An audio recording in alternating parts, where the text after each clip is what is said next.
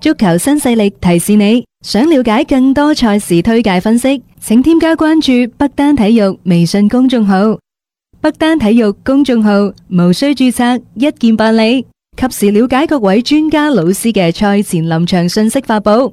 聽波聽足球新勢力，玩波估波就要睇下微信公眾號嘅北單體育，即係北京單場嗰個北單體育啊嗯嚇。誒、呃我哋嘅節目呢度都不斷咁同大家去即係推介呢一個嘅所謂誒、呃、競彩嘅資訊推介平台北單體育。咁、大家有興趣啲朋友呢，就可以喺我哋節目之後就上去，未關注就關注咗先嚇，關注咗有興趣有需要嘅就上去瀏覽。我哋各位專家老師，包括咧大雄啊、我啊、阿 Mingo 陳明指導啊、鐘毅啊等等嚇，佢哋、都會有一啲嘅臨場嘅資訊或者佢哋嘅推薦呢，喺平台嗰度向各位一一展示出嚟嘅。嗯嚇 OK 好啦，咁啊接著嚟呢，我哋再睇都係西甲嘅賽事，因為我哋好少講到馬體會。嗯，但馬體會其實今年呢，就真係去到一個瓶頸。我覺得佢幾令我失望嘅，即係呢隊波。如果你喺賽季之前，我唔好理個祖奧菲利斯好唔好打，但係就佢哋嘅陣容同打法嚟講呢，應該係一種好穩定嘅嘅即係表現先係。但係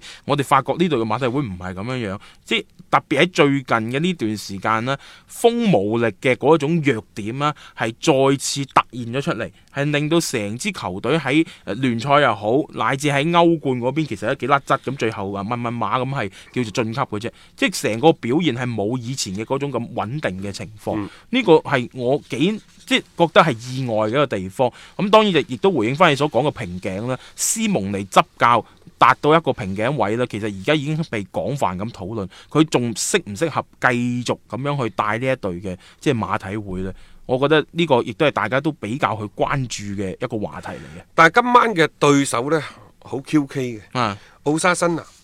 奧沙辛拿呢，即係佢嘅標籤落印就係西甲中下游嘅球隊。嗯實際上佢而家排到去聯賽第十位，算唔錯噶啦。俾我印象最深嘅就係佢哋作客四比二大炒愛斯賓奴嗰場賽事。嗯咁啊再加上呢，就上一輪一比一就和咗嗯呢一個嘅西維爾。嗯所以即係而家呢隊波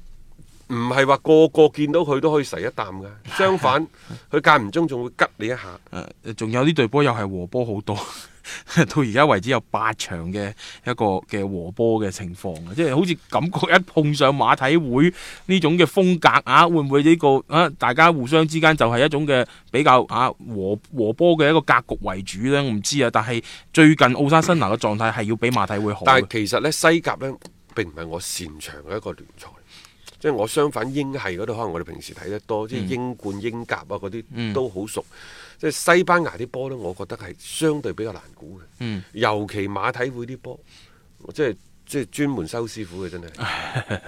啊，佢佢啊有一樣嘢，佢特點好明顯，佢防守仲 O K，啊好穩陣，但係佢嘅弱點而家就係佢入唔到波，成日就係嗰啊一比一啊、零比零啊咁嗰啲咁樣嘅比分。通常佢係屬於強隊嘅嗰嗰一個嘅即係角色。咁喺競賽啊、北單啊好多時候要做出讓步嘅時候，佢哋往往就唔能夠交出一個令人滿意嘅成績單。嚇呢個就係啊馬體會啦。啊，今年我覺得佢整個走勢都唔係咁呢好嘅啊場波點揀？和波啊嘛，頭先覺得、哦嗯即係兩隊波咪又打和波哦咯，我唔識揀呢啲波，唉真係舉手 投降。 OK，好啦，我哋睇呢就德甲聯賽方面，今晚拜仁會出嚟吓，啊拜仁嘅對手係雲達不來梅。嗯不過呢，拜仁慕尼黑啲日子最近就真係唔係咁好過啦啊！嗯炒咗教練尼高高華斯，咁啊係諗住呢，個費力克費利克上咗嚟都唔錯啦。咁啊，但係呢，上一場又輸咗俾慕遜加。啊，嗰場波其實都幾即係對士氣幾打擊嘅喎。呢班波而家係咁嘅，嗯佢哋打咗十四場嘅賽事，入咗三五個波，場均有兩隻多，嗯但係失波偏多，平均每場賽事負一點，即係一點五個，即即係係而家失咗廿個球。即係其實好多德甲球隊對住拜仁呢，已經都唔會話怕你啦，甚至乎可以喺拜仁嘅身上呢係取得入波先。咁樣對於拜仁去即係攞三分呢，嗰、個嘅嗰、個機率呢就下降咗好多。因為以往拜仁喺德甲係一種碾壓式嘅存在，可能通常佢贏到二三比零之後呢，佢先漏一隻半隻俾你。但係而家唔係啦，可能大家互相之間係你一隻我一隻，甚至乎有時人哋入多三兩隻，而拜仁自己係冇一種反上去嘅能力添，咁就好頭痕啦。啊！但係拜仁頭痕啊嚇，今晚呢隊雲達不萊梅仲頭痕。雲達雲達不萊梅係我睇唔透嘅一隊波，因為我睇過佢幾場嘅賽事，當然係英超未開場之前，我睇咗三十零四十分鐘。嗯其實呢班波好好睇嘅，打法好積極嘅。嗯然之後呢，就球員嘅走位啊，包括一啲戰術啊等等，嗯場面啊，好漂亮啊！但偏偏唔知點解，佢哋而家三勝五平六負。嗯咁當然啦，就誒、呃我就話呢，佢係有架勢冇實際，嗯因為佢嘅失波仲係偏多，場偏多均兩隻嘅失波，係、嗯導致佢哋而家喺聯賽嘅排位喺中下游嗰個好主要嘅原因。即係花拳繡腿喎，花拳手腿，啊！即係睇上去天花龍始鳳。終呢都係防守嘅問題解決唔到。嗯，咁啊，不來梅好似一向都真係嗰個防守唔係咁好啊。有一個數據，因為佢哋喺過去嘅誒呢咁多場嘅賽事當中，十四場嘅賽事當中，佢哋創造咗七十六次絕對嘅得分機會，嗯十四場波七十六次，即係平均一場有五點幾六次，都好多咯。嚇好、多嘅喎、嗯但係佢嘅入波只係得廿二個入球，嗯亦就話每創造三到甚至三次半嘅機會，三次啦。嗯三次半嘅機會，佢只可以入到一個波。呢三次半係一個絕對嘅機會嚟嘅，嗯即係話佢呢個轉化嗰、個入波嘅轉化率相對比較低。嗯但係儘管如此啊，佢嘅嗰個所謂嘅誒、呃入波其實係交代得過去嘅嗯，可以嘅。但係佢失嚇。波十太四場入廿二隻波可可以以啊，噶，但係佢失波太多啦嘛。衰就衰喺個防守。啊因為你十四場入失廿九隻，即係場均兩隻打上嘅喎。咁你你冇咁樣嘅能力去到場均兩隻嘅入球，咁你咪一計翻轉頭，你咪就係負數咯啊！仲有唔知係咪當初雲達不萊梅即係最好打嘅時候，即係啲咩球形閃電嗰陣時 啊，因為調戲拜仁調戲得太多，所以拜仁呢喺最近呢幾個賽季一啲都唔客氣嘅。因為當初將漢堡趕咗落去德甲之後呢，嗯而家就將所有嘅憤怒火力嘅啊發泄喺呢隊雲達不萊梅嘅身不萊梅上嗰度，見一次打一次，見一次打一次。係啊，即係再加上上星期咁樣輸俾無信加柏，我又覺得拜仁又唔再輸唔輸得噶啦喎，呢波啊唔能夠再喺主場裏面失威。因為在此之前佢哋主場亦都輸過俾利華古信嘅，即係呢啲就會令到就係最近點解費力克啊，好似誒、哎突然間嗰個留任嘅呼聲又細咗好多嘅一個好主要嘅原因。咁、我又覺得拜仁通過周中嘅歐冠調整一下呢，翻到聯賽方面呢，應該都會係有所斬獲嘅。咁特別面對一隊呢嗰、個即係後防線好似漏斗咁嘅不萊梅。誒、以拜仁利雲道夫斯基司機今年嘅嗰個狀態，咁數翻三兩隻。咁呢場波到底係揀個入波數字三四五六球，啊，抑或係就直接揀拜仁就算？我直接揀拜仁，我信拜仁打不萊梅嘅。啊，你信唔信啊？我我我都信嘅， 因為拜仁班波呢，就即係我哋唔知佢幾時贏，即係唔知佢幾時輸。嗯誒、再加上呢隊咁嘅雲達不萊梅漏斗咁漏，唉，你點捧？總之，嗯我就算唔捧拜仁都好啦，我絕對絕對唔揀呢個啊，不萊梅雲。達不萊梅。 O K 驚怕啊，睇下波咯，即係啊吓，亦都係一啲幾黃金時段嘅賽事嚟嘅。今年嘅德甲呢，肯定係一個群雄並起嘅時代。嗯啊拜仁慕尼黑作為昔日嘅班霸，而家聯賽只係排第七嘅啫。佢哋係有二十四個積分，喺佢哋身前，利華古信廿五分，費雷堡廿五分，史浩克零四廿五分，多蒙特廿六分。亦就係話，以上呢四隊波有啲乜嘢和波或者輸波，而拜仁今晚。嚇、啊、贏咗雲達不萊梅嘅話，佢一下子佢有機會反冚到第三。就算唔反冚到第三，進入呢一個歐冠嘅前四個位置呢，都係頗有機會嘅。嗯但係如果再要挑戰前邊嗰兩隊呢，就有啲咁多難度啦。啊，一隊呢就係、排第二嘅阿比萊比嗯阿比萊比錫，錫一隊呢就雲達不萊誒呢啊一 個慕慕遜遜加加柏柏。係咁當然啦，拜仁仲有一個終極大招未出嘅，嗯就係所謂嘅德甲挖掘機。 你得啊嘛， 我滑我挖啊！而家佢哋話準備要揀邊個啊？要挖呢一個迪姆華拿。你嗯哦你好波嘛？啊啊，迪姆華拿其實上個賽季開始就已經同利物浦啊係啊等等啲球隊咧不斷咁傳緋聞，啊走唔到，啊而家東窗又可以挖過啦。係有機會嘅呢、個， 不呢個大家唔好睇小拜仁嘅嗰一種即係嘅影響力，佢喺德甲嘅聯賽當中仲係比較巨大嘅，特別係呢，即係如果喺德國隊你想謀一席之地呢，喺拜仁踢波啦，都係一個幾好嘅一個平台嘅展示嚟嘅。誒、點都好呢，即係今年嘅德甲呢，就係、令到我哋意外嘅地方就係咁多隊波都可以形成呢一種嘅挑戰氛圍。其實今年呢，即係誒有好多嘅你可以意料得到嘅嘢，又可以有好多嘅意料唔到嘅嘢。嗯即係譬如話誒、呃多蒙特，其實佢今個賽季嘅表現相對嚟講都係非常之飄忽嘅。係啊，佢飄忽，係啊，即係大家都會預咗佢可能開局嗰段時間又係好好嘅，嗯但係打打下呢，又斷咗。又斷㗎啦。呢隊波其實舊年都係啦，一度領先拜仁九分，一路咁樣咁冚翻轉頭。誒呃特別對拜仁嗰陣時嘅嗰個慘敗，你再次睇到呢呢隊波就係咁樣個款㗎啦。誒冇咩嘅即係所謂嘅競爭力啊，真真正正你同強隊交鋒嘅時候，佢哋係缺咗呢一種嘅底氣啊。咁而其他嗰啲呢，我我估唔到嘅就係啲無信加拍佢突然間咁爆出嚟呢，呢、個係幾令人意外嘅一個情況。佢由即係主教練嘅羅斯對烏即係陣容裏邊嘅一批嘅球員呢，你可能數出嚟又冇幾多個大家話真係好熟悉、好耳熟能詳嘅球員，但係佢反而成隊波嘅嗰個嘅誒、呃整體嘅戰績，而家仲係保持得非常之唔錯。呢、個就係即係德甲聯賽，即係今年我覺得比較特別嘅一個地方咯。更加多嘅球隊可以同拜仁啦去一爭長短。咁球迷去睇波嘅時候呢，其實個選擇呢亦都係多咗好不過多。其實今年呢，大家可以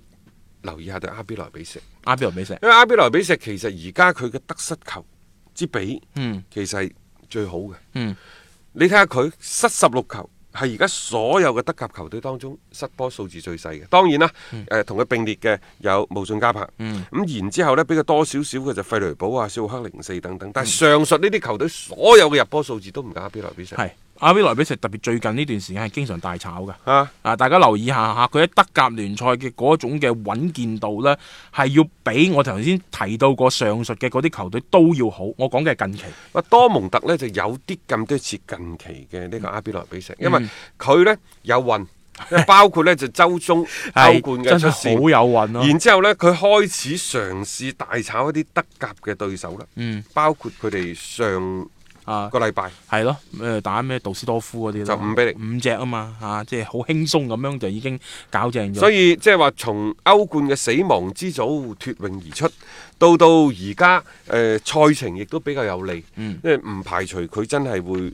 向上走嘅。而另外仲有一點，法夫爾呢可能會面臨啊波叔博治天奴嘅挑戰。嗯我儘管佢自己講過，唉，當初高普，因為講多蒙特一定要講高普嘅，嗯佢係、俱樂部公分主帥，佢話佢都係第三年先至係帶住多蒙特啊擊敗咗拜仁慕尼黑。攞冠軍嘅啫，佢話我今年先係第二年，明年第三年我哋就翻嚟啦。啊但我想講，你一定要快快脆脆，趁住今年拜仁慕尼黑老虎瞌眼瞓，你可以上場就上場，如果唔係呢，就冇。冇噶啦，你錯唔錯到第三年都成問題嘅，即係呢樣嘢誒又唔好過分樂觀啦。同埋第二循環對住拜仁嘅比賽，唔該你攞翻出你嘅應有嘅血性出嚟先得嚇咁啊，。講翻今晚呢場賽事對住緬恩斯呢，好好玩喎！大家留意下，緬恩斯而家呢打咗十四場賽事，係五勝九負，亦都係所有德甲球隊當中呢，就黑白分明、非勝即負嘅球隊嚟嘅，啊，冇和波噶冇喎。和波噶。啊，咁即係對翻多蒙特又似乎都唔會係點和波格嘅喎，即係呢種嘅可可能幾大開大合嘅一種嘅即係戰術嘅風格咧，就喺呢兩隊波當中呢會係產生到出嚟，嗯一啲都唔出奇嘅。其實大家可以留意下，特別多蒙特最近呃氣勢唔錯啊，士氣亦都係高漲的話呢，食住到勢，就算客場的話，我相信佢哋都唔會話收住收住你。不過十點零鐘啲波呢，因為多蒙特嘅表現啊，其實唔永遠都唔穩陣。穩陣嘅 咋。唔穩陣， 大家睇下。反正佢今年我覺得佢整體表現都唔穩陣。我好驚十點零鐘督嘅多蒙特，一句講晒。啊，OK 啊，咁啊，至於其他方面嘅一啲賽事嘅情況啦，下面啊交俾阿強哥同大家講講今日佢對競賽嗰邊嘅睇法啦。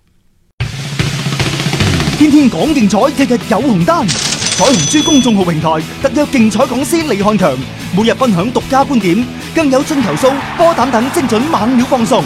玩競彩，先關注彩虹珠公眾號，紅單心水，天天放送。